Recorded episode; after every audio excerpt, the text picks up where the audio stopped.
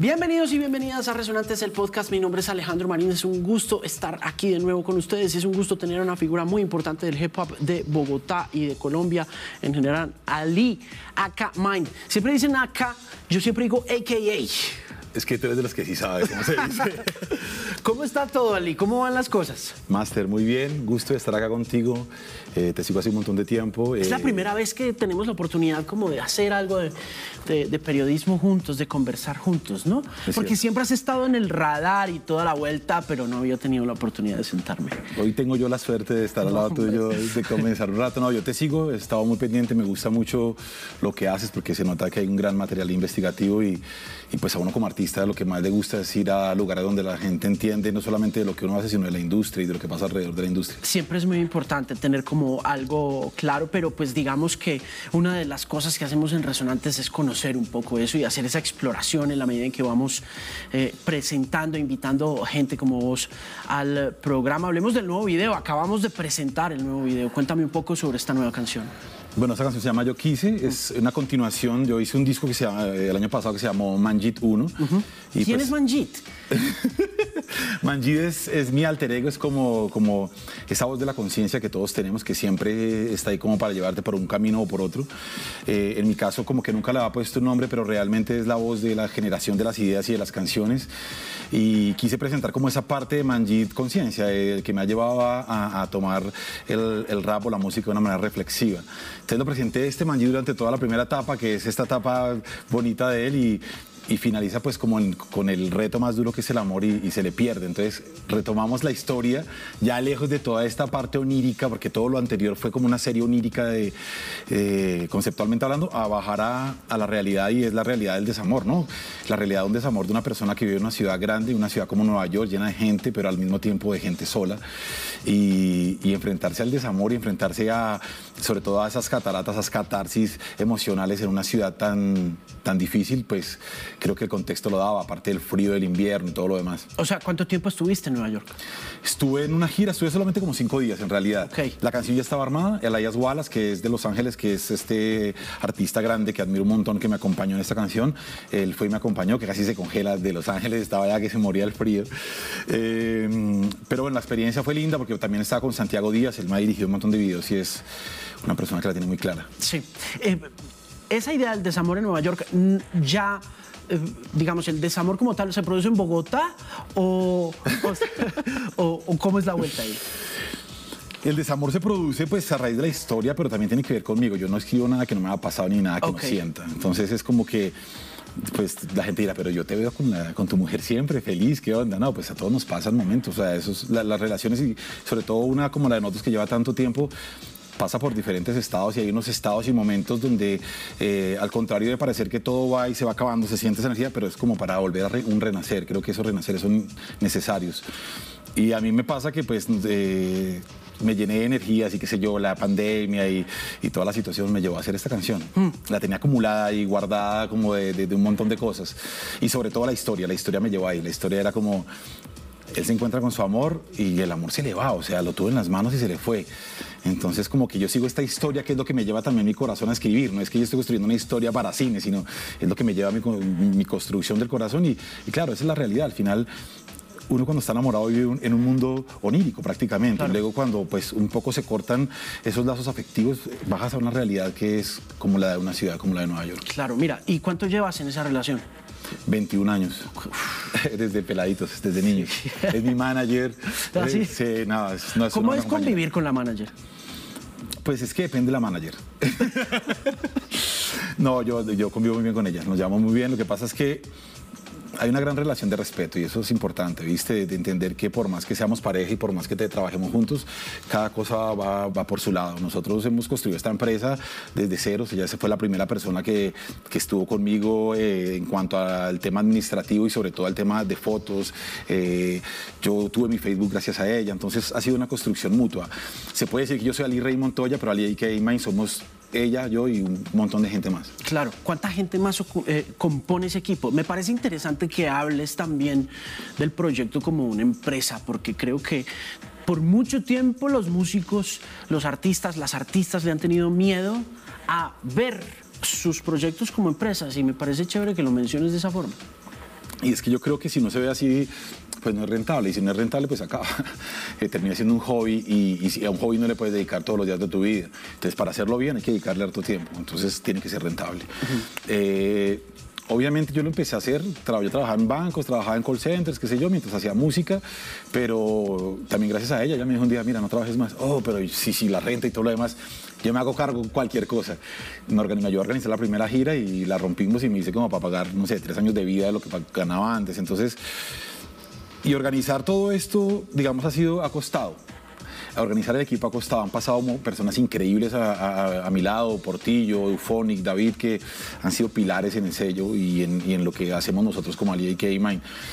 Pero hay una cosa muy chévere y es que la gente que llega, llega amando el proyecto, o sea, llega con cariño al proyecto y es porque también nosotros le tenemos mucho cariño. Sentimos que no estamos haciendo canciones para figurar en un algoritmo, sino estamos haciendo obras, o por lo menos intentamos de hacer obras, no, no sé si lo estamos haciendo, estamos intentando eh, dejar registros históricos, dejar documentos em, para el país, para la humanidad, o sea, más allá de lo que se logre, ese es nuestro intento. Entonces, eh, la gente que está acá no está por figurar, ni por likes, ni está porque está sintiendo esto y porque sabe que hay una cosa importante también en el proyecto y es que no hay nadie que no haga lo que no le gusta. Entonces no es que puse a mi mejor amigo a ser manager, a mi primo a ser DJ, no, no, cada uno hace lo que le gusta y se facilita más el trabajo, ¿sabes? Claro, 21 años parecen mucho tiempo, ¿no? Cuando uno lo dice y echa para atrás en retrospectiva, uno dice, uff, es casi medio siglo, eh, un cuarto de siglo, ¿no? dice, uff, pero pasa muy rápido, ¿no? Es que estamos hablando de comienzos del 2000, ¿no? No, y tú dices, Uf, ¿cómo haces tú para, digamos, para el rap tanto tiempo? Yo ya me hubiera aburrido, o para la relación, o para tener los mismos amigos de toda la vida. Pues que cuando uno está divirtiéndose es como que todo pasa demasiado rápido. A mí la vida se me ha pasado rápido y hay gente que me dice, oh, pero es que eh, ya no sos el peladito de 18 años. Obvio que no, pero es que yo viví los 18 tan bacanos y los 20 y los 24 y los 26 que realmente no los extraño. Estoy viviendo una... Cada momento es el mejor momento de mi vida porque pasan cosas increíbles todo el tiempo, gracias a esa mentalidad también de todo, de no nos quedamos disfrutando de clásicos, sino estamos siendo clásicos toda la vida, nosotros somos esto. ¿Dónde comenzaste? ¿En qué parte de la ciudad comenzaste? ¿Comenzaste acá en Bogotá? Sí, yo soy Rolo, yo soy suachuno en realidad, yo crecí en Suacha, hasta los 15 años viví en Suacha, luego me mudé al Galán, y para los de Suacha yo era Yagomelo, y para los del Galán era como que, uy, usted es provinciano. el skate me hizo crecer, ¿sabes? Me llevó al rap. Yo monté tabla mucho tiempo, también me dediqué como profesionalmente, yo era un tipo de entrenar, nunca fui de hobby, ¿sabes? Siempre fui de entrenar, me gusta el fútbol, entrenemos. Y montaba tabla y escuchaba rap. Y escuchaba, empecé con Cypress Hill. Empecé con un cassette que me regaló un amigo que tenía Cypress ¿Con Hill. cuál? Era un mix. Ah, sí. Eh, de esos mix clásicos que tenían cinco ¿Cuál es tu favorito? No, eh, Tequila Sunrise. O sea, la canción Tequila Sunrise era la, el himno de nuestra época. Ok. Y tenía dos canciones de CTO Crew, Pieno y Maco. Eh, tres, los, inicios de Tres Colores y toda esa pandilla, claro, fue para mí una influencia tremenda. Ahí entendí que el skate de otra manera. Yo antes era el skate de agresividad, de 20 escaleras y romper la tabla y llegar a la casa sucio. Después empecé como a entender otra película y ahora me gustaba andar era limpio, no me gustaba caerme, las tablas, quería hacer todo. Empezó como, entré como en otro mundo, ¿viste? El rap me hacía llevar ese mood y no, me enamoré y era como que ya a partir de ahí no quería sino ir a fiestas de rap, la energía del rap. Entonces mi mamá me decía, pero esa música, ¿usted qué, qué está haciendo de la vida?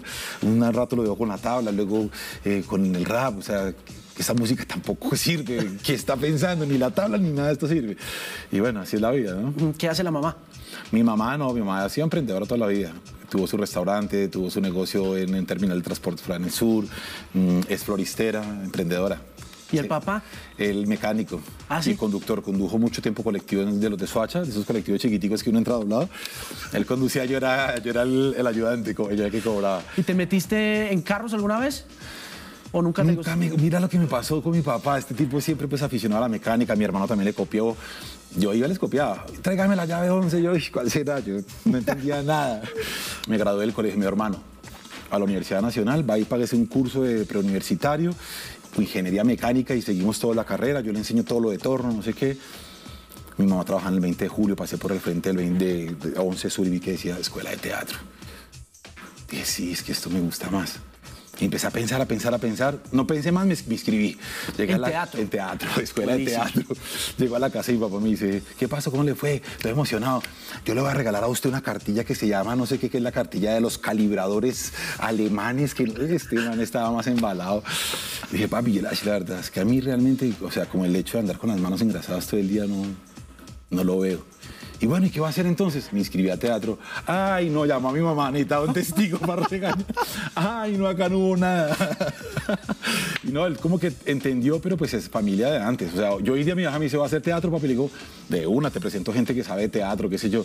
Ellos pues querían que uno estudiara y que, pues, sobre todo que saliera del barrio y que progresara de alguna manera. Y, y el estudio era como su- la única opción, ¿viste? Que obviamente es una gran opción, es la, es la opción, pero ¿Cuántos años tenías cuando pasó eso del, del 15 teatro? años, yo me gradué de 15 años de colegio. Te graduaste de 15 y entonces te metiste a teatro, entonces universidad qué? Suerte. Sí. No, no, que Universidad Nacional ni nada. Eh, me, me metí Pero nunca te tramó la idea de estar Sí, sí. Me metí, yo después hice el, el- casi dentro de ingeniería civil y todo, como a los dos años, pero hice teatro, qué sé yo, me llevaron para la policía. Entonces presté servicio en la policía, un año ligaba allá, yo madrugando.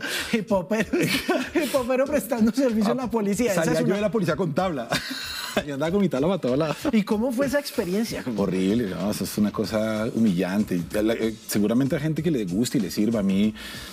lo único que me hizo entender es las posiciones de poder, cómo son aprovechadas en este país. Digamos, cómo, cómo en vez de tener 100 pelados ahí para ponerlos a hacer trabajo social, los tienes volviéndolos milicianos y enseñándoles de armas y obligándolos a hacer ejercicios eh, como si tuvieran culpa de algo. ¿Sí me entiendes? O sea, yo eso lo entiendo ahora. En ese momento solo quería voltear rápido y no desmayarme, porque el que, el que se despenca toda la semana sin almuerzo, entonces no, pues ni pues el berraco desmayarme, loco. Entonces sí, fue, y ese, esa etapa fue complicada porque yo ya estaba montando bien skate, entonces ya había ganado un campeonato nacional y toda la cosa, pues llegaba muy molido, yo iba a dormir a mi casa, pues llegaba a las 9 de la noche, imagínate voltear todo el día, vamos a montar un rato, yo no, loco, yo no me puedo ni mover. Pasaron dos aplenadoras por encima. Pero bueno, pasó esa etapa. Luego me dediqué seis meses al skate, conseguí patrocinios, me pasaron a ir pasar cosas muy lindas con el skate. Entré a la universidad, entré estudiar idiomas y negocios internacionales. Ya tenía como la mentalidad más de la empresa. A mí sí me gustó el tema de la empresa, de como de, crear empresa nacional, porque siempre fuimos muy marquilleros y a mí me gusta también la marquilla, pero y lo de acá, como, como siempre, como en vez de ponerle una marca Elvis, que con el logo parecido al de Levis, le poner- no le pones criollo, otra cosa que entonces siempre como que quise pelear por eso. Entonces comercio exterior me llamaba mucho la atención, importar tablas, eh, ponerle los logos, qué sé yo. Bueno, me lesionó la rodilla. ¿Cómo? Eh, Nolly to Borsley en catastro, como en 11 escaleras, ligamento cruzado anterior y meniscos. Dos cirugías ya pues Y como... chao. Chao, como que el doctor me dijo a mí, mira, te pasó lo mismo que a Falcao, pero a ti no te operaron los mismos médicos que Falcao. Entonces, imagínate, trata de jugar cosas como parqués, ajedrez, camina, pero no quedaste como para un deporte de choque ni impacto. Entonces, nada, pues tristeza. Una gran decepción, ha pasado una cosa linda en esos últimos dos años y era que el rap había llegado a mi vida de manera fuerte, era improvisábamos en todo lado, Ok. En el bus, Llegó a través de ese mixtape. a través de ese mixtape y, de- Y- todo y- el parche estaba pegado a ese mixtape. estabas haciendo teatro, estabas metido en eh, el tema del emprendimiento, tenías el sueño del emprendimiento y tenías el skate ahí, el skate se, se para, pero cuando estabas en skate y ya estabas ganando campeonatos y todo, ya tenías en la cabeza que ibas a ser MC, que ibas a estar metido en el hip hop. Me admiraba a los MC, me parecían brutales y me gustaba hacerlo, pero siempre lo vi como algo de, de lejitos, ¿viste? Me voy, me rapeo un ratico, pero lo mío es el campeonato de skate. Yo soy el deportista. Ajá. Yo no fumaba, yo nada, tipo sanísimo, no farreaba casi nunca. Estaba, estaba muy mentalizado en el de- deporte de alto rendimiento. Eh, pero cuando me rompí la rodilla y cambié de lugar en el, en el skate park, que era la gente que montaba skate estaba allá, y en las gradas estaban los raperos eh, con el rap y no sé qué, entonces ya me encontré con que yo era bueno también, que podía. ¿Cómo te diste cuenta? Gracias ¿Cómo, a ellos. ¿cómo, cómo brincas al MCing? Porque es que tengo esa inquietud de cómo le pasa a un pelado eso en Colombia o en cualquier parte del mundo. Cómo llega un Jay-Z o un NASA, ocupar ese espacio en el parque y a soltar la lengua sin que haya bullying o no sé cómo funciona eso. No, hay bullying, porque claro, uno viene de otro lado y es como que lo primero que te dicen es, eh, "Güey, llegó Ali, que también es mi pana, más tarde te llamo y me presentas a tu hermana. Eso era como lo que me freestyleaban ellos a mí pensando que yo no podía responder. Yo, claro, dos días no pude responder, ya esto me iba para la casa.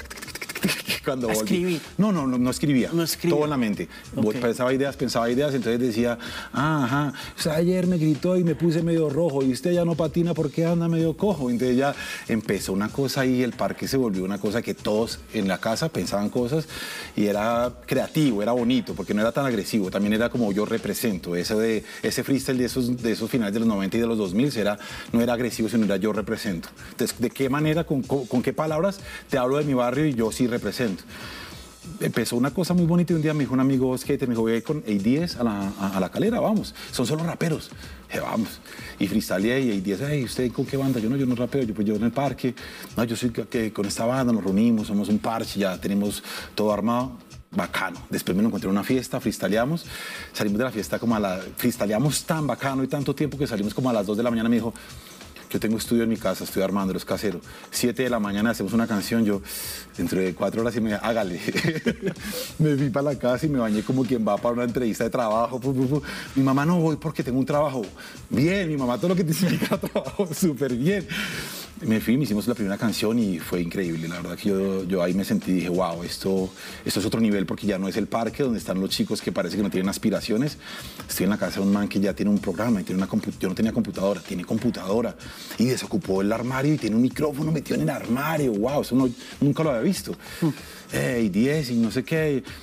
A- ese día llega a la casa, mami, como sea, una computadora necesito. Es para hacer trabajo, por supuesto, es para trabajar. la vieja para hacerlo todo consiguió 600 mil pesos. Mi computadora era disco duro de 4 gigas, memoria de 32 de RAM. Una cosa que era, yo la prendía para el baño, me duchaba y salía, ya estaba lista para trabajar. No había internet todavía, ¿no? ¿O sí? Había- pero ¿O era de dial-up? No, mi mamá no me dejaba hacer eso, eso era como desangrar el teléfono, ¿viste? Claro. Y entraba mi mamá a la habitación y me decía, yo sí le voy a hacer una pregunta, porque es que todo el mundo veo que hace cartas, imprime, no sé, y usted con ese jueguito todo el día. Y dije, se llama Fruity Loops, mami. Pero es un jueguito al final, porque pues usted que... No, estoy haciendo pistas. Al principio mi mamá todas las mañanas me decía, bueno, use su juego, pero mande hojas de vida. y por la noche, ¿cuántas Imprima alguna cosita. Algo que diga para coltejer, no sé. Me jodieron la vida un montón hasta que ya... No, hasta que me fui. Yo sé, hasta antes de irme no entendieron nunca lo que yo hacía.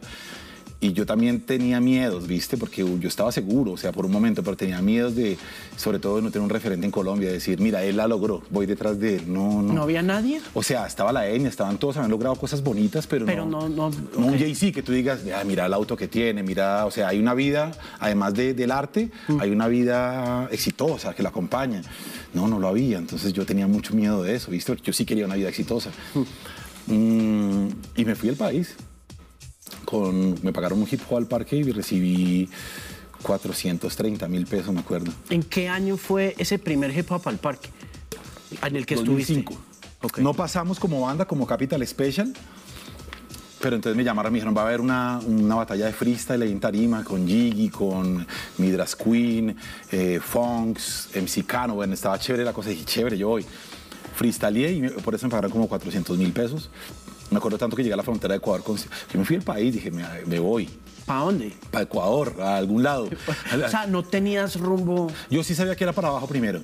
Ok. Porque tenía que conocer Latinoamérica. Estaba como, como muy obsesionado con cantarle a Latinoamérica, cantarle a los indígenas, cantarle a mi raíz. O sea, sentía que tenía que enaltecer más a la señora de la chaza que por ahí al, al, al tico, al parcerito mío que estaba más tipo yankee. Me parecía más exaltarla a ella, ¿ves?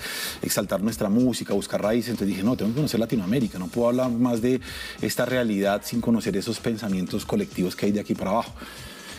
Reuní mil lucas y 200 dólares, llegamos allá, 180, me en la frontera y arranqué una nueva vida, porque esa era la idea, como primer reto, mantenerme. Nunca me había mantenido solo. Entonces, Claro. ¿Cuántos años tenías? 23. Y entonces me va a mantener solo. Yo, mis papás siempre me mantuvieron, mi mamá siempre me dejó el diario, que, qué sé yo, mi- siempre una ayuda. No, y, y- y salir, no solo mantenerse, sino irse de viaje, porque es que son dos decisiones bien radicales. Y ¿no? fue también un tema que yo, como eso que uno hace, como unas, dice unas palabras y se vuelven como unos conjuros de vida. Le dije a mi mamá, yo cual día que me mude, no me mudo aquí para el barrio. Yo me voy lejos porque es que, ¿qué sentido tiene irme vivir acá al lado? Pensaba yo. Claro, fue duro llegar allá a otro país. ¿Qué le dijeron en la casa? No me creían casi. claro, me veían con un poco de vagos. A mí solo me recogían súper raperísimos, así, fumaban al frente de la casa esperándome. Mi mamá decía, "Este, ¿para dónde se va a ir si los que conoces son de gente de parque? Y un día le dije, bueno, me voy en ocho días. Fui un 6 de enero. Y me voy en ocho días. Y a, mí- a Darly, que era mi novia, pues llevamos ahí como seis años, yo tampoco le había dicho. Y el 31 de diciembre me emborraché en la casa del que era mi mejor amigo, eh, de mi compañero, que sigue siendo un gran amigo, Capital Special, mi grupo de toda la vida, porque la despedida. Y a mí se me borró el casi no sé qué tanto tomé. Llegó ella y en medio de la borracha dije, no, es que me voy del país. y ella me dice, wow. Haciéndose la sorprendida, porque yo creo que ya, yo, yo ya sabía la cosa. Wow. Y, y me nació, ¿te quieres ir conmigo? Bueno, de una, pero yo vivo en Medellín, espera, me traigo mis cosas, no sé qué, dame un par de meses. Y nos fuimos, y arranqué yo primero, me fui con mis 200 dolaritos, llegué a la ¿Qué? casa de un ¿Qué? amigo. Ok, Un llegaste. tío de un amigo que, que nunca había visto. ¿Llegaste a dónde va? ¿A Quito o qué? A Quito. Y el tipo me recibió en su casa y dijo, no, todo bien, no sé qué. Un señor súper amable, súper buena onda, esmeraldero el hombre. Y yo a los ¿Cómo llegas a conocer un esmeraldero? O sea, que... Tengo un amigo skater que me dijo, mi tío está por allá. ¿En serio? ¿Será que me recibe? Espere, le pregunto. Dígale que sí, que unos días. Así quedó todo en una llamada de teléfono. Llegué allá, el hombre me recibió, buena onda. Comida, estaba casado con una, una chica de, de Cali, como de Buenaventura, también un amor ella. Y ¿Cuánto tiempo estuviste en esa casa? como mes y medio. Se la hice re larga, pobrecito. Mucho amor, Luisito. Claro, yo le digo unos días, pero es una mentira cuando te dicen, déjame, me quedo unos días mientras me acomodo. Esa acomodada larga. Nunca nadie se acomoda en ocho días. No, pues imagínate, es Mm. que vas para otro país. Arranqué yo, pues hice hojas de vida que estuvieron mal porque hay un currículum que tiene como otra forma, pues hay otras, otras burocracias, digamos. Me acuerdo que fue a un lugar donde este, los cafés internet que eran de chinos, armé mi de vida, un chino me la ayudó a hacer, repartí un montón y terminé de mesero. Llegó a un lugar, un man que era cristiano, que no sé yo, no, te va a dar la oportunidad. ¿Era bar, restaurante? Bar, restaurante, Ok. o sea, madrugar y a trasnochar. y me dijo 120 dólares por mes y te damos el almuerzo. Yo. Yo venía a trabajar acá en Samsung, de, de- de vendedor, qué sé yo, hacía algo. Dije, bueno, dale, para empezar, todo bien, me dan la comida. Las cosas de la vida, ¿no? Yo siempre he dicho que uno tiene que, que, esforzarse en lo que lo pongan a hacer y lo que la vida lo lleve, ¿no? Porque, ah, es que yo no sé cuál es mi vocación, hermano. Donde te ponga la vida, métele la ficha porque terminas siendo el dueño de la película. Y le metí mucho amor y un día me dijo, quédate, eh, el bar me dijo, quédate y hacemos plata de, propina. dije, ¿cuánto? Para ahí dos dólares. Dije, uy, dos dólares de propina en toda una noche y te regalo media de whisky. Y dije, bueno, me quedo por el whisky. Me voy tomando whisky para mi casa. Y llegó el DJ, un personajito así, personajito quiteño, ¿viste? que lo adoro, Justin, un capo. Yo soy profe de una escuela y no sé qué, y ta, ta, ta, haces música. Y yo saqué este disco con Capital Special y lo mezclé yo, y no sé qué, es casero, lo escuchó. A los ocho días volvió. Necesito buscar al colombiano. Oye, yo en la escuela no hay un profesor de mezcla y necesitamos un profesor y un profesor. Dijeron, pues yo, yo no he estudiado mucho. Yo hice un par de tutorías y lo que sé es básico. ¿Te puedes reunir con el dueño de la escuela? Pero por supuesto, llegar del dueño de la escuela le digo, no, hermano, pues yo realmente sé, esto, sé un poco de Pro Tools, no sé qué, pero yo me gradué de esta carrera y entonces yo sé idiomas y negocios. Si usted le interesa mi trabajo, eh, yo lo que puedo hacer es decirle que yo estudio estas tutorías con esta escuela de, España y yo pues me encargo de darle la, la información a todos los demás profesores. Puedes empezar hoy, me tiro yo. ¿Hoy? ¿Cómo así? ¿Y el programa? No, no hay programa, ¿nos ayudas a armarlo? Bueno, esta escuela me cambió la vida, hermano, porque Primer mes me dieron como dos módulos, me gané como 200 dólares con ellos. Y yo me la jugué. Finalizado ese mes dije, no, es que en el otro lugar, en el otro trabajo, que yo era mesero, me quieren ascender. Entonces yo quería decirle, pues, que es el uno o el otro. Entonces, ¿qué, qué hago? O sea, te tocaba dobletearte. Sí, claro, yo salía... Pero entonces al fin sí hiciste negocios. ¿Hiciste negocios e idiomas? Sí, me gradué. Idiomas y negocios me gradué y todo. ¿De- de dónde? De la CUN. Ok. Hice, hice una carrera técnica, pero la enseñanza que recibí ahí como de docencia, la, me la llevé para esta escuela. Buenísimo. Y este tipo me empieza a pagar la cosa, entonces le digo, no, pero yo necesito esto. ¿Y con cuánto vives? Dije, no, pero es que, no sé, fíjate tú los módulos. Me llama al rato y me dice, ¿te sirven 700 dólares mensuales? Y yo, ¿cuántas horas tendría que trabajar? Tres en la mañana, tres en la tarde, de lunes a jueves y un rato los sábados. Dije, no, pues es un trabajo como, yo había escuchado que eso era como mucho dinero allá y para mí era mucho dinero. Me cambió la vida, después terminé de decano, esta escuela se volvió técnica profesional, me volví decano de la carrera de producción musical. ¿En cuánto tiempo? a los seis meses. les armé un estudio a esos manes, dije, compremos esto, esto, esto, esto. Y claro, cuando fueron a visitarlo dijeron... Y me imagino que les diste resultado, funcionó el negocio. Porque mucha plata. Él me metía 50 personas por módulo. Yo decía, 50 son muchos. O sea, 50 alumnos en un salón era... Pero el tipo estaba súper feliz y yo también estaba contento porque para mí era divertidísimo ser profesor yo les hablaba, los bromeaba, qué sé yo, y aprendía, porque también yo estaba produciendo mi disco por un lado y era, necesito aprender más de compresión paralela, ponele. ¿Me, ¿Me, pagas un curso de compresión paralela en esta universidad de Inglaterra? Sí. Compresión paralela dos meses. Entonces, un año que estudié como loco para luego empezar a producir lo mío. Y en Ecuador, ¿qué pasó? Pues que quería estudiar más sonido, pero pues la mejor escuela era donde yo dictaba clases. claro, claro. Y entonces, ¿ahí qué pasó? Dijimos, y pues darle... Ahí ya llegó... Ya llegó ella. Mm. Mm pero ella estaba aburrida porque a ella sí le tocó un poco más difícil. No, no, encontré un trabajo como el mío. Yo estaba en lo mío, pero ella estaba trabajando en un banco, luego trabajó A las chicas siempre les toca más difícil. Sí, hay países donde no, ¿sabes? Hay países donde es todo lo contrario. Yo siento que por ahí en no Estados sé, Unidos... a mí me parece que... No, Estados Unidos es peor. ¿Será? Uy, yo sí creo. Para las chicas inmigrando. Bueno, sí, también. Uy, no sé, no sé, a menos que tengas una historia más chévere que contar respecto de Darley, pero a mi mamá de, de inmigrante le fue mal porque era profesora, docente, pero no sé cómo reconocer. Y uno nunca termina de ser de allá, ¿viste? Ese es el tema. Y uno nunca, uno siempre es un ciudadano de segunda clase. Tú puedes, si se te enojan, te pueden decir tranquilamente, vos no opines de fútbol, que vos no. Bueno, tienes toda la razón. Me pasaba en Argentina y eran con amigos, o sea, no, no que sintiera que me querían maltratar, sino es, una realidad, ¿viste? Claro. Entonces, Darly perseveró ahí a pesar de. Ella fue la que me, dijo, vámonos. ya está todo bien, Ecuador está bueno, porque ya un amigo me dijo, montemos nuestra escuela, me dijo el de ingeniero de sistemas de la escuela. Y yo le dije, no, yo me voy, yo me voy definitivamente para Argentina. Eh, quiero estudiar más sonido, quiero empaparme culturalmente de algo diferente. ¿En qué año fue eso? ¿En qué año brincas? Un año duré en Ecuador. Ok. Duramos un año nomás. Estamos hablando de 2005. 2006. 2006, ok. Final del 2006 llegamos a Argentina. Listo. Llegamos a Rosario, que era donde estaba la escuela que yo quería estudiar. Una ciudad muy linda, pero muy tranquila para mi estilo de vida. Toman siesta y un montón de cosas que, que, que a mí me cortan, ¿viste? Porque yo soy de trabajar todo el día. Entonces, un choque cultural tremendo, ¿no? Ellos son otra cosa diferente, nosotros somos muy diferentes, son, los colombianos somos, te diría yo que somos más apegados a la familia, ellos son más apegados a los amigos, nosotros somos de reuniones para beber, ellos son de reunirse para comer. Em, acá tú tienes un problema y por allá llamas más a la, familia que a los amigos, allá es como que es otro mundo diferente. Y sobre todo nosotros veníamos ya como con una sensación de migrante en Ecuador, es más fuerte lo que se siente ser migrante como colombiano. En Argentina éramos, éramos exóticos.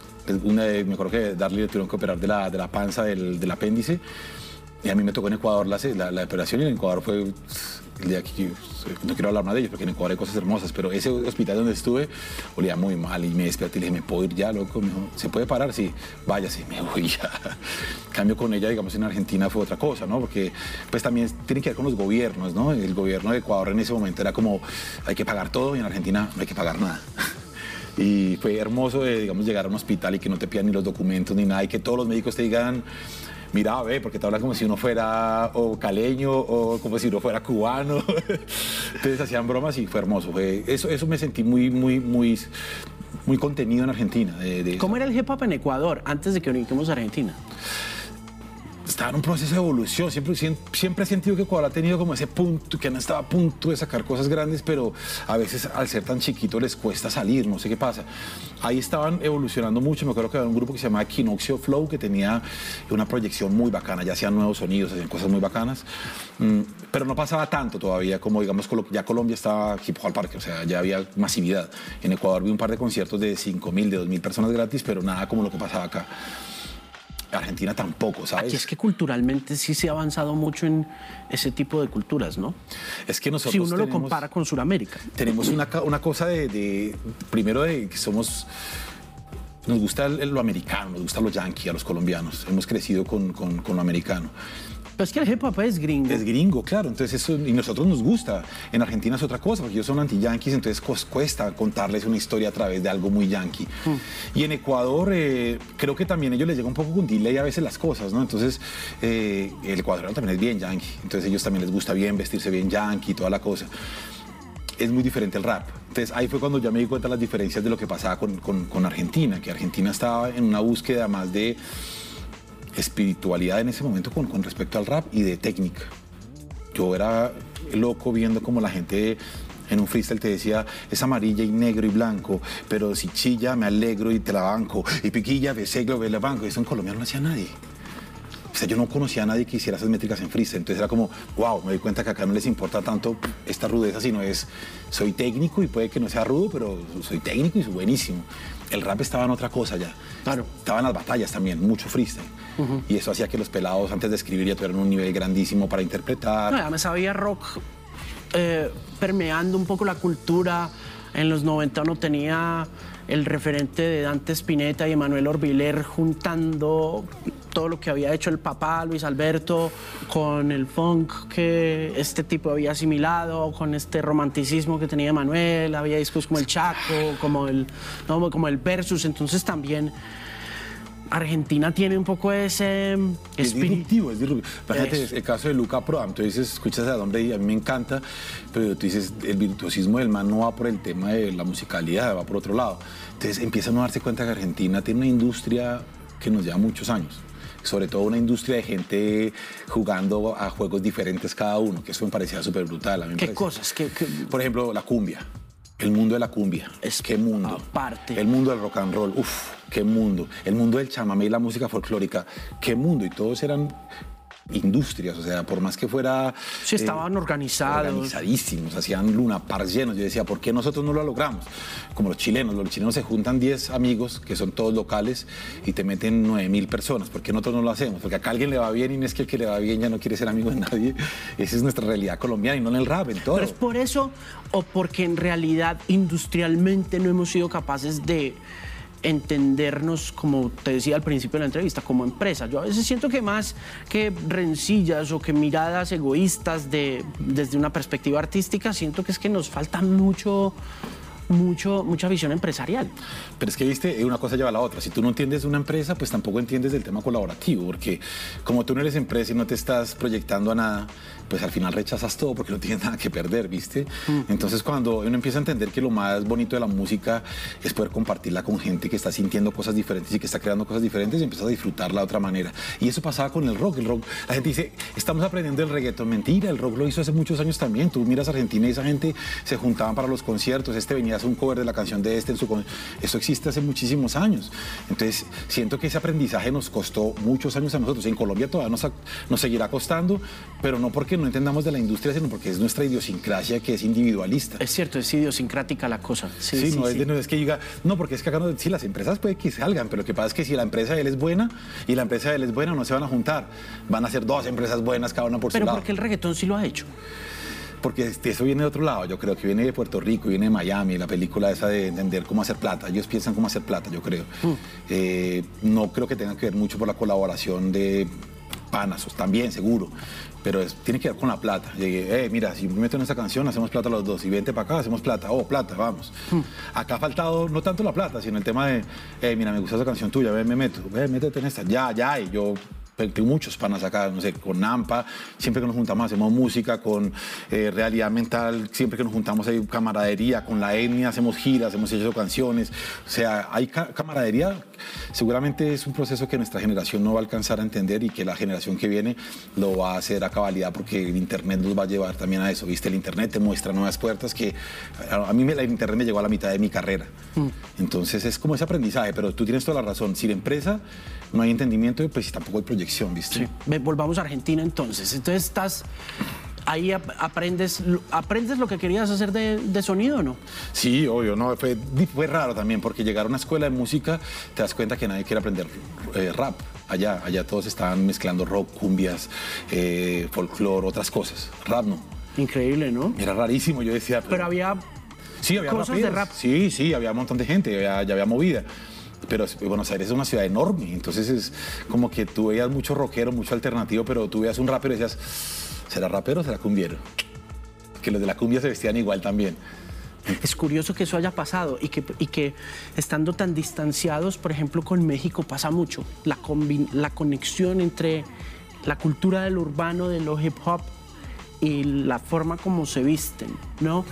Puede no ser lo mismo, porque pues eh, el- el- en Monterrey uno ve esa cultura, pero uno siente que hay hip hop en la cumbia, ¿sabes? esos movimientos que tienen cuando bailan y todo eso, eso es hip hop. Y es una cosa bien bonita. A mí la cumbia siempre me Nada ha más un cartel de Santa, por ejemplo. ¿no? Es- es- no, y este, ¿cómo es que se llama? Ángel Quesada, eh, a Santa Fe Clan. Claro, Él le dedica claro. medio show a la cumbia y me parece brutal, porque es que eso nos faltaba. Yo siempre he peleado por lo mismo. Hay gente que, que es muy purista y me dice, es que el rap es... No podemos salirnos de, de, de Nas, no podemos salirnos de estos sonidos, sí, o sea, sí, tienes razón. Y eso ha tomado tiempo, ¿no? tomado tiempo. Eh, Vos has hecho parte clave de este crecimiento mental de la cultura acá, porque cuando yo volví de la USA en el 95, no solo no existía en mi circuito, en mi círculo, un combo de gente que entendiera el rap y el hip hop, sino que a quienes conocía yo dentro del rap y el hip hop no les gustaba nada que no Fuera adhiriera Mob Deep, eh, Nas. Etnia, Nas. ¿no? Claro.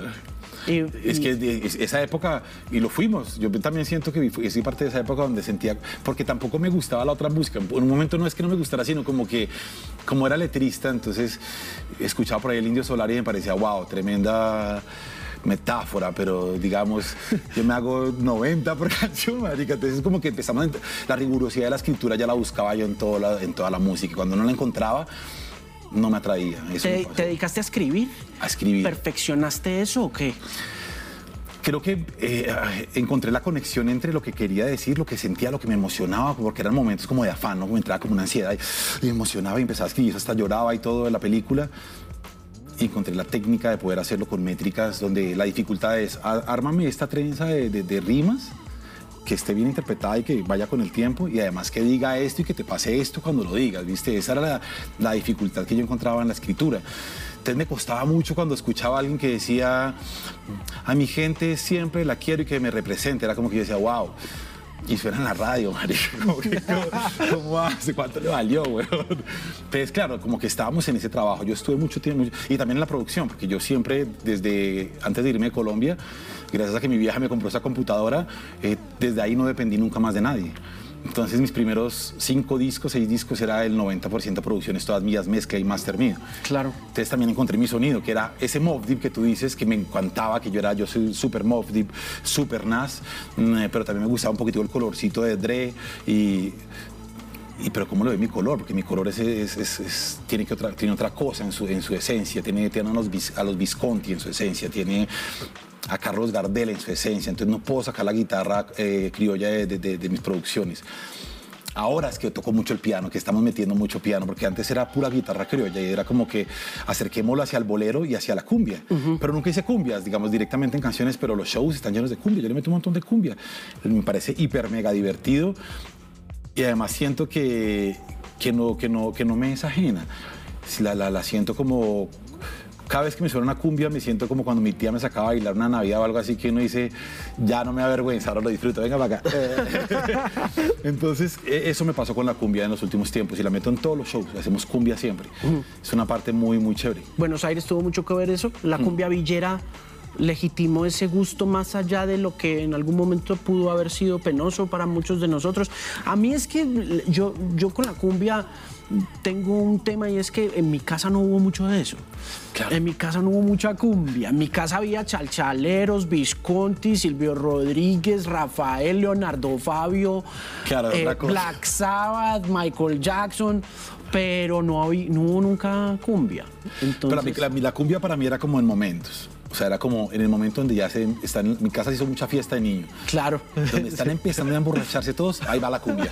Y era como que para mí muy lindo porque era un momento divertido. Se empujaban, se abrazaban, el tío bailaba con la otra tía y como que era un momento muy bonito. Era, cantaban las canciones, todos se las sabían. Entonces cuando yo llegué a Ecuador y me invitaron a una fiesta y todo el mundo bailaba cumbias de acá de Colombia como en un marzo, ponele cumbias navideñas, decía, wow, esto es navideño, qué bueno, acá se lo bailan en marzo. Y llego a Argentina y la gente me decía, no, boludo, si a mí yo sé mucho de cumbia colombiana, yo a ver quién te gusta, La Nueva Luna. Era una banda de cumbias que vivía en Argentina de toda la vida, que eran colombianos de Argentina, pero no. Yo empezaba a nombrarle gente de acá y decía, no, no. Claro, yo allá me volví como el que puse a sonar a Pastor López en todo lado, hasta yo creo que al Rey del Despecho, a las madrugadas, póngame esa. Claro, llevamos todo, uno va llevando esa música para todo lado. Y el que era cumbiero allá villero era como que, wow, es como, como si yo fuera rapero y toda la vida hubiera escuchado ponerle la etnia y hubiera sacado el pecho por la etnia y un día alguien me dijo, mira, esto es KRS One y esto es Nas. Wow, así les llegaba yo cuando les mostraba a Pastor López. Fíjate a Pastor López, no. ¿Te acuerdas de la canción esa de los pibes chorros? Mira, es de un grupo que se llama El Binomio de Oro de América, escucharla. ¡Wow! Y tenía amigo paraguayo, un día me tocó pararlo porque me hacía hacer cada tanto, era una panadería, si me va a ver un fuerte abrazo para el paraguayo de Avellaneda.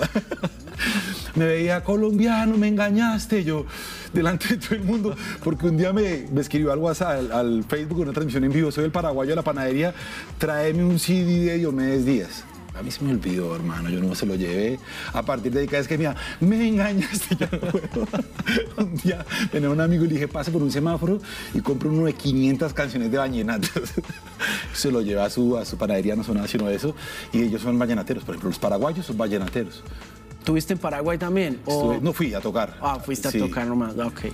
Pero son vallenateros, los argentinos son cumbieros, eh, igual que los chilenos les gusta mucho la cumbia, el peruano también es cumbiero. A mí la cumbia peruana me encanta. Las guitarras eléctricas, la cumbia de la selva, a mí eso me parece también una locura. Y yo en una época lo que hacía era como la gente me decía eh, que coleccionaba vinilos, yo dije, voy a empezar a coleccionar yo también, weón. Muchos amigos yo colecciono, yo colecciono. Dije, yo estoy viajando un montón, quiero empezar a coleccionar. Pero entonces no coleccioné vinilos de rap, sino iba, por ejemplo, a, Perú, le decía al man, dime tres artistas de, de, boleros que sean así vieja guardia y que hayan pensado para eso los vinilos y que tengas dos ahí guardados y que no lo compre nadie. Gaby Ceballos y no sé qué, dámelos, eso me lo llevo. Ecuador. ¿Ya estabas coleccionando vinilos en esa época, 2006, 2007? Como 2008, 2009. ok. Cuando empecé, no mentira, 2010 ya era eso, ya empecé a girar más o menos.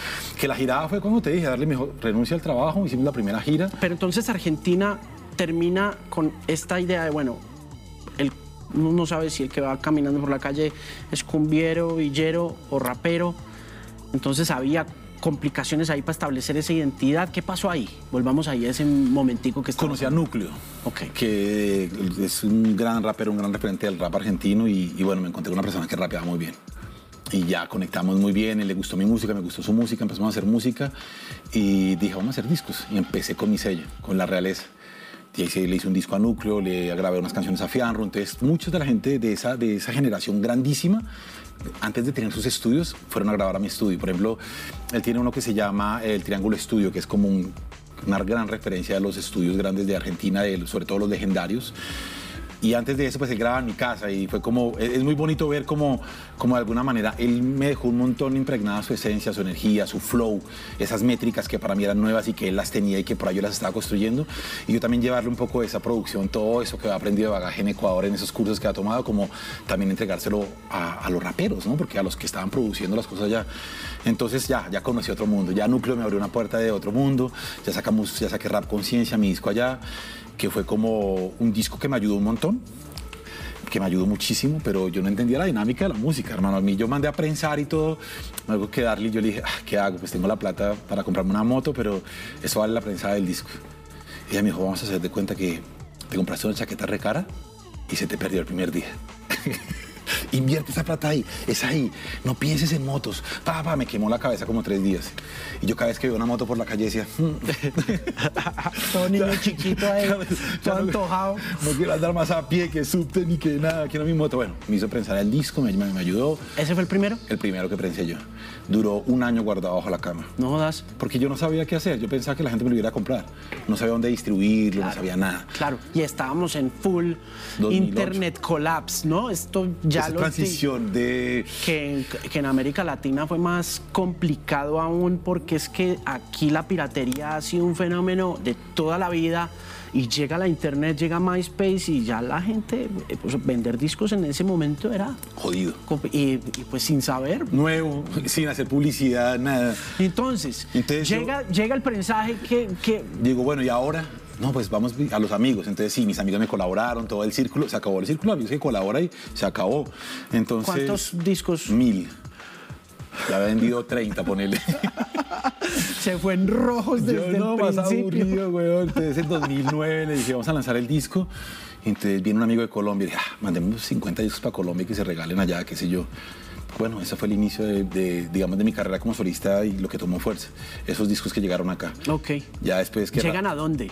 a todo el, yo los rodeé, dije, regálaselo a, tal productora, a Benibas, a los que pudiera, que se encuentre, regálaselos. lo, lo, metes dentro en plan de negocios o...? Regale. Nada, hágale. Eso ya me está estorbando ahí debajo de la cama, weón. Tienes todos los zapatos arrumados por un ladito. Negocio de pérdidas, así lo llaman al negocio de la música, negocio de pérdidas. Nada, yo solamente gastaba y gastaba. Por suerte yo producía, por suerte yo tenía mi estudio en la casa. De un momento me llaman, no, que consiguieron tu número de radiónica, que estás en el top 25 con una canción. ¿Qué año? ¿Qué año es esto? 2009. llegó, llegó la radio pública. Aló, sí, bueno, que estás en el top, te felicito con refugiados. Dije, wow, la que menos me esperaba. Oh, buenísimo, no sé qué. Después me llaman de otro lado, de otro lado, Canal 13. Y pasa una cosa, la cosa más loca del mundo acá en Colombia y es quiero venir, vengo de vacaciones, hago el ahorrito que hace todo el que vive afuera de dos años para irse a Colombia, pegarse la fiesta en, Cartagena con su noviecita de toda la vida y volvieron de la familia y recibimiento y toda la cosa. Mi amigo de toda la vida, Jaimico, me dice, hermano, he conseguido un barcito de la 93 para que toque, se toca las canciones nuevas, las del disco. Yo, hágale. Le doy 100 lucas, me dijo, hágale, weón, gásteme un trago y todo bien fuimos a probar sonido por la tarde, que sonido, tocábamos encima de la barra, tres micrófonos inalámbricos que si no los jalaba muy duro, tiraba la consola al piso.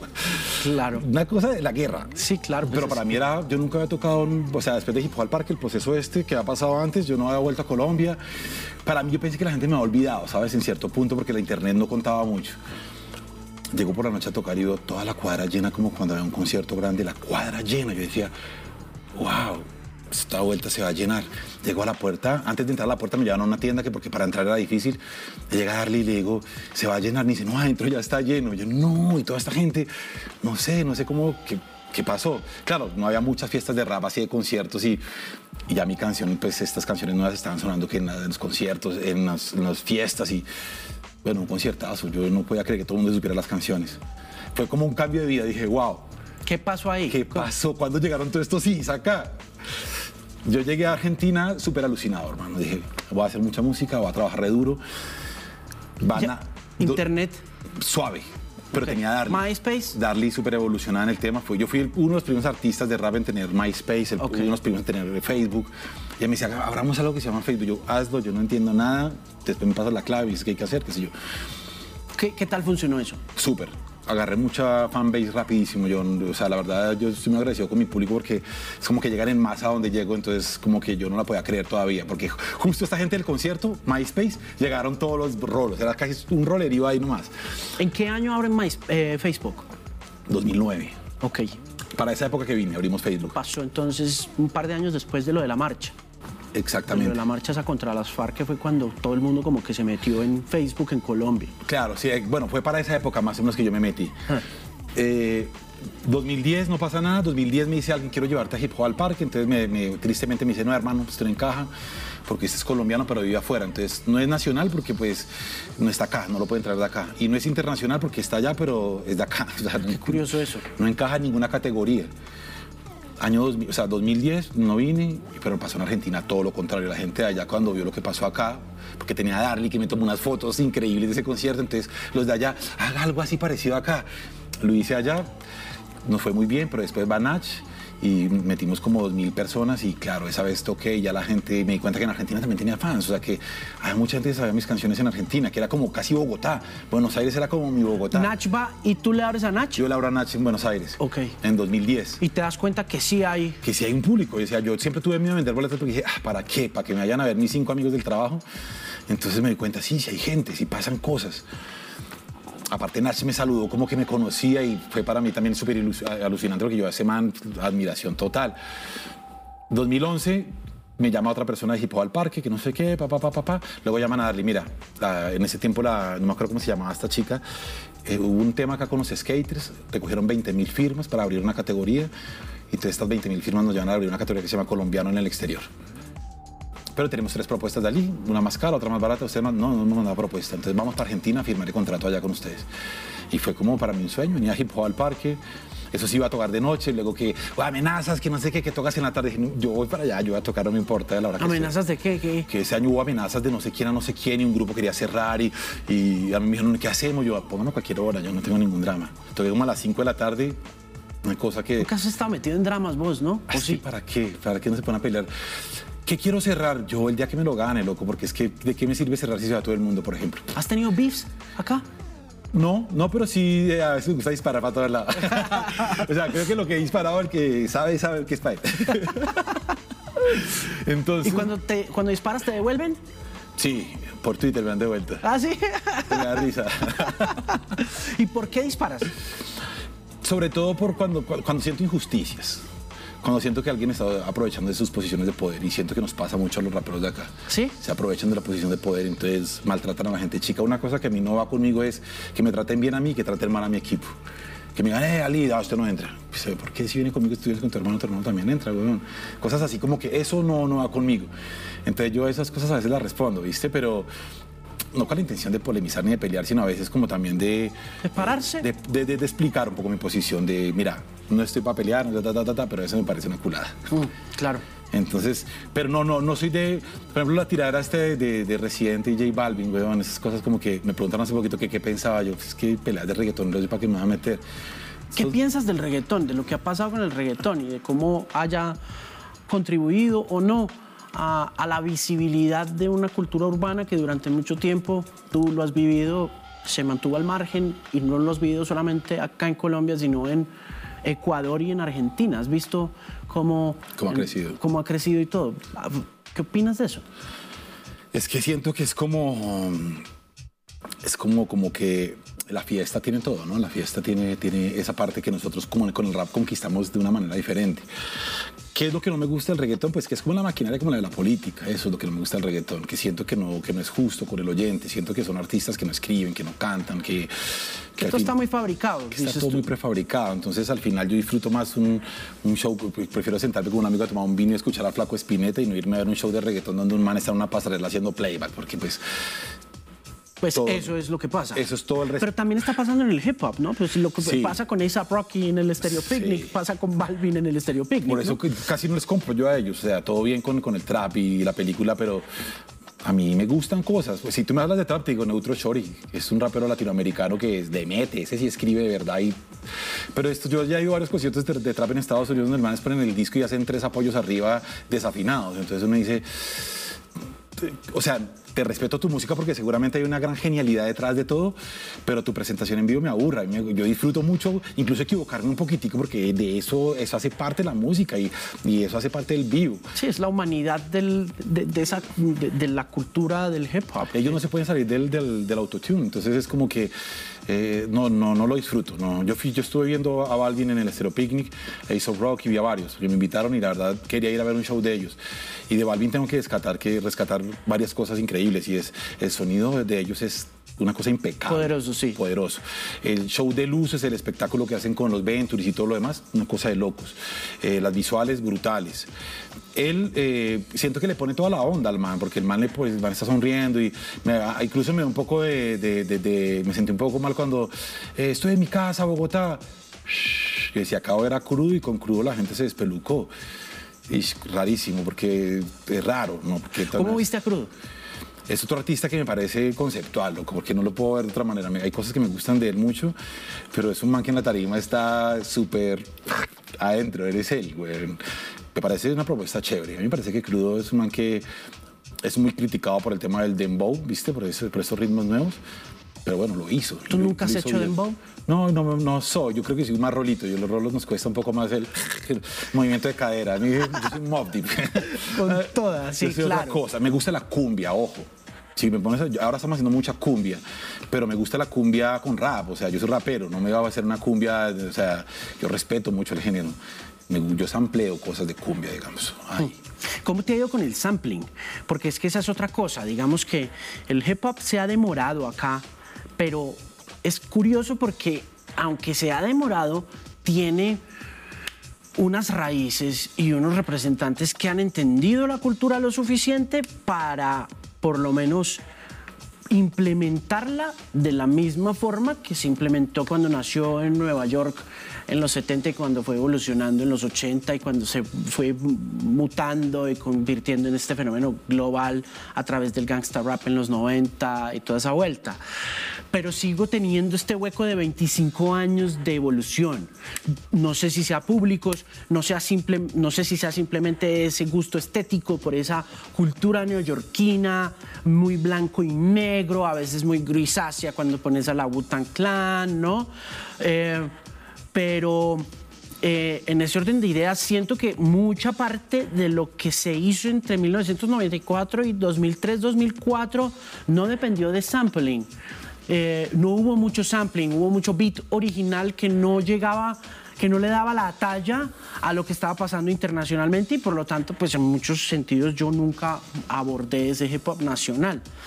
Hasta que empecé a oír los chispazos de cosas como lo que has hecho tú, como lo que ha hecho Rusto, donde veo, ah, ok, metió tal cosa, uy, metió tal cosa. Hay una curiosidad de sampling. Eh, ¿Vos ampliaste cosas desde el principio o no?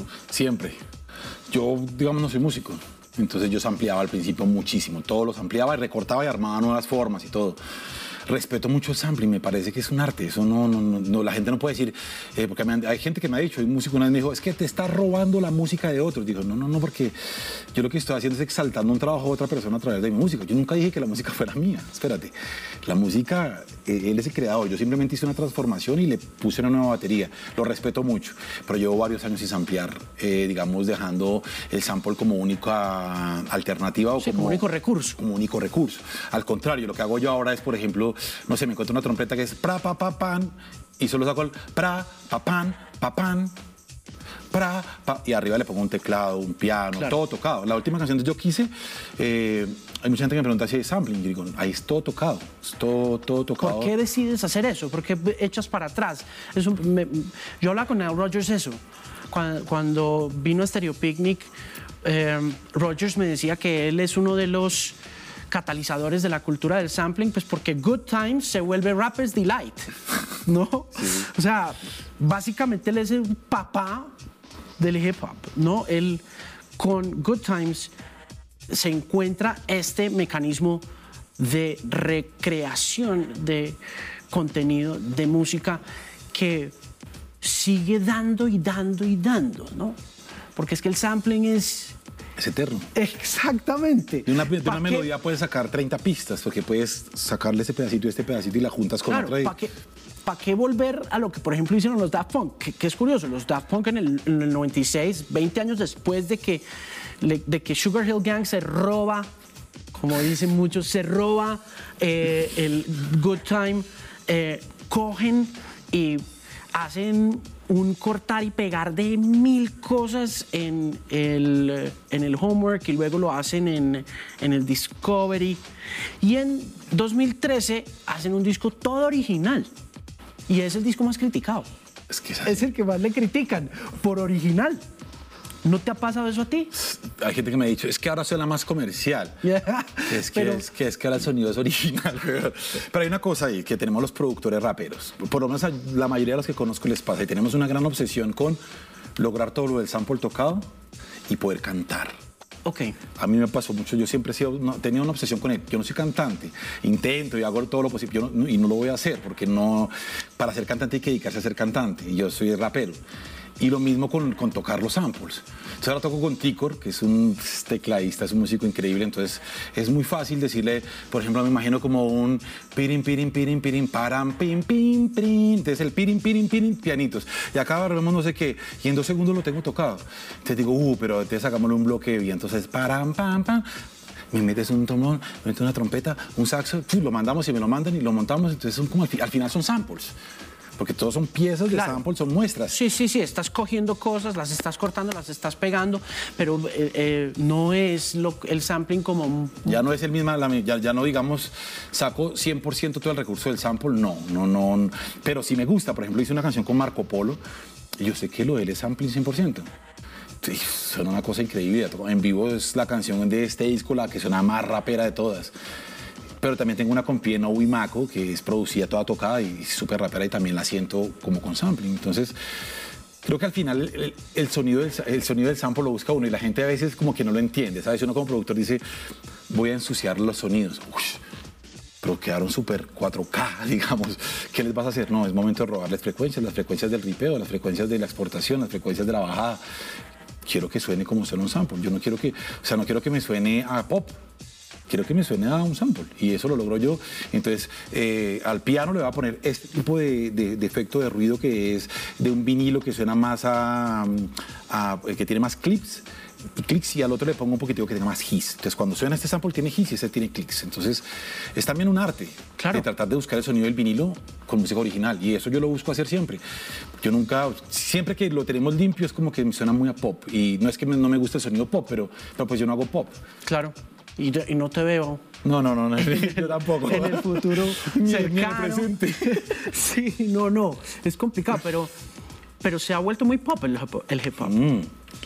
O por lo menos ha hecho una parte esencial de lo que el pop ha querido volverse porque tú ves a Snoop metido en canciones de Katy Perry, porque tú ves, no sé, eh, a todo tipo de artistas, al mismo A$AP Rocky haciendo cosas, a, ¿cómo se llama este man? El de Houston. también, todos. Sí, sí, todos, todos. Buscan ese sonido. No, y me parece. No, y el pop busca mucho el hip hop. Y mira que el pop, yo digamos, lo reconozco cuando se acerca al hip hop, como un legado R&B, ¿no? Porque es un pop R&B sudo, ¿no? Claro, claro. No, es un pop, eh, digamos, en búsqueda de... de, de sí, no es chicludo, de, jingle, no es el búsqueda del jingle, sino es un R&B. Digamos, un poco lo que dice la última canción, que es... Pero mira, por ejemplo, Pharrell con Britney, ¿no? Eso es brutal. Que le mete un beat recontra... A nosotros nos falta todavía también como cultura hip hop entender que gente, por ejemplo, como Nampa, eh, tiene una visión R&B muy grande y que hay gente que todavía lo critica, ah, pero es que él no es rap. Digo, huevón, es, es un hijo del rap como yo, o sea, este man empezó rapeando, lo que pasa es que, claro, eh, él tiene una facilidad que es la del canto y, va más hacia ese lado de esas canciones que le pegan a un montón de gente en el corazón. Entonces, siento que a veces es entender que nosotros tenemos todos esos recursos y los hemos tenido toda la vida en cuanto a arte y a, personas, pero nosotros no decidimos verlos como Nate Dogg, sino decidimos verlos como, no sé, como Lady Gaga. Entonces, ¿por qué? Porque nosotros nos automarginamos también. ¿Con qué necesidad? Si lo que tú dices está muy cercano al pop. Yo me acabo de hacer una canción de amor, de desamor, que hace 20 años hubiera pensado, nunca voy a rapear sobre esto, yo soy muy real pero al final entendí que lo más real es justamente esto, es contar lo que sientes. Todo lo demás es una copia barata, es un sample. O sea, es un sample mal de hecho. Muchos son solamente samples de otros artistas grandes. Y yo no quiero eso, por eso siempre he hablado de la identidad. Y la identidad tiene que ver con, primero, con contar mi historia desde, desde Alíes o Achuno, ¿no? Desde lo que yo me creí o lo que yo me sentí cuando yo vi a, un rap de Nueva York y, y cómo me influenció eso para pintar mi parque también pero cuéntalo desde tu realidad, porque es lo más valioso al final. Eh, creo que cuando uno empieza a sentir que el arte eh, se encarga de contar la historia, empieza a entender la responsabilidad de uno como artista. Y no la responsabilidad con nadie, sino la responsabilidad con uno. Yo me metí en esto y lo voy a hacer bien, loco. Mm. Eh, ¿Qué pasó después de ese hip hop al parque? De 2010-2011. 2011. Bueno, fue muy gracioso porque gritamos, estábamos tan emocionados. Ah, ¿Viste esos conciertos de rap donde invitas a tres amigos a hacer apoyos y todos gritan durísimo y hermoso? 2011, 2012, bueno, ya cambian, ese mismo 2011 ya llegaron, que si quieres ir a Nueva York en un lobby, hey, mira, somos de México, hey, mira, uy, yo decía, wow, Nueva York, yo no tengo ni visa, esto para mí, para mí Estados Unidos siempre fue como, no voy a pedir la visa hasta que no tengan la posibilidad, me la van a negar, yo soy un chico pobre, esta gente me va a preguntar cuántas casas tengo, qué sé yo, entonces siempre como, como, mucho respeto porque siempre quise ir, pero al mismo tiempo como si no me dan la visa pues fuerte, como viste, como esa mentalidad. 2012 eh, vamos a México, hacemos la primera gira internacional, entonces vamos a Ciudad de México. Eh, para mi sorpresa también, como no existía casi internet, o el internet era tan pobre, no todo el mundo tenía internet, eh, no todo el mundo tenía WhatsApp, nadie tenía internet en su celular. Eh, me pasó algo y pareció que acá en Colombia. Estaba en una rueda de prensa y se para un chico y me dice, tú me, yo te debo mucho, carnal, o bueno, tú me ves mucho, no sé cómo decírtelo. Yo soy de los que piratea discos y me llegó tu disco Rap Conciencia y he sacado mil copias y las he vendido, a la gente le gusta mucho. Entonces, ahí nos debemos de alguitos, ¿no? De que, que decía usted más loco. Al, principio uno como, pues, por la era, decía, uy, mil copias y las vendió, qué piro. qué piro y no me mandó ni, ni un 100. Pero después dije, wow, no, qué bien. Que recordé cuando en Ecuador la gente, mis amigos músicos me decían, no, y voy a pagarle al man que se piratea los discos a ver si me mete un tema. Porque ese era el marketing en Ecuador de los muchachos. Voy a pagarle al man, me mete un tema, le pongo 200 dólares y lo mete entre un compilado de 500 canciones. Entonces, claro, cuando me doy cuenta de esta movida y luego voy al concierto y quedan como unas 800 personas, primera vez que iba al país, toqué con Lil Supa y con varios, que estaba Asesino, mejor dicho, todo un montón de gente bacana. Dije, wow, eso es increíble el alcance que tiene la música sin entender, sin hacer nada, porque realmente, o sea, sí hicimos mucho, pero no, no buscamos esto, nunca dijimos, esta canción es para que llegue a México. México, Colombia, Argentina y Perú fue la gira. Y- Perú fue un festival con toda la gente que yo admiro, o sea, como todos mis partners de Latinoamérica con los que yo decía, si algún día quisiera hacer un tema es con Randy Acosta, o con Portavoz, o con Ariana Puello, o con Rapsus Clay, o estaban todos ahí conmigo y dije, wow, esto es increíble, como a dónde me trajo el rap, a capela, Increíble. yo ahí sentado como el único colombiano y... y yo, Mucho wow. trabajo, pero mucho trabajo. No, y, Mucho- y se- Darly sentada ahí también en un plan de ya entendiendo el negocio y, y me dice el hombre, me dice, quédate la otra semana y vamos para Cusco y vamos a tocar en Cusco y en Huancayo. Y dije, no, yo el lunes tengo que ir al call center, güey, no sea imposible porque la renta. Y Darly me decía, no, quédate, amor, intentémoslo, no sé qué. Yo decía, no, no, no, no, este mes no sé qué. Y me perdí un par de conciertos así, que después fue que tomamos la decisión. Bueno, hicimos Ecuador, primera gira internacional, volví a Colombia, eh, a, Argentina, no lo podía creer yo de lo que estaba pasando. Yo decía, wow, ya toqué en varios países. en Perú yo llegué al aeropuerto y tenía club de fans, unos pelados con bizcochitos, uno con mi cara, uno eh, un chullito que decía Ali. Te lo tejí yo, no sé qué. Yo decía, no, marica, yo, ¿qué pasó? ¿Cuándo pasó todo esto? O sea, yo estaba encerrado en mi casa en Buenos Aires haciendo música mientras pasaba todo esto.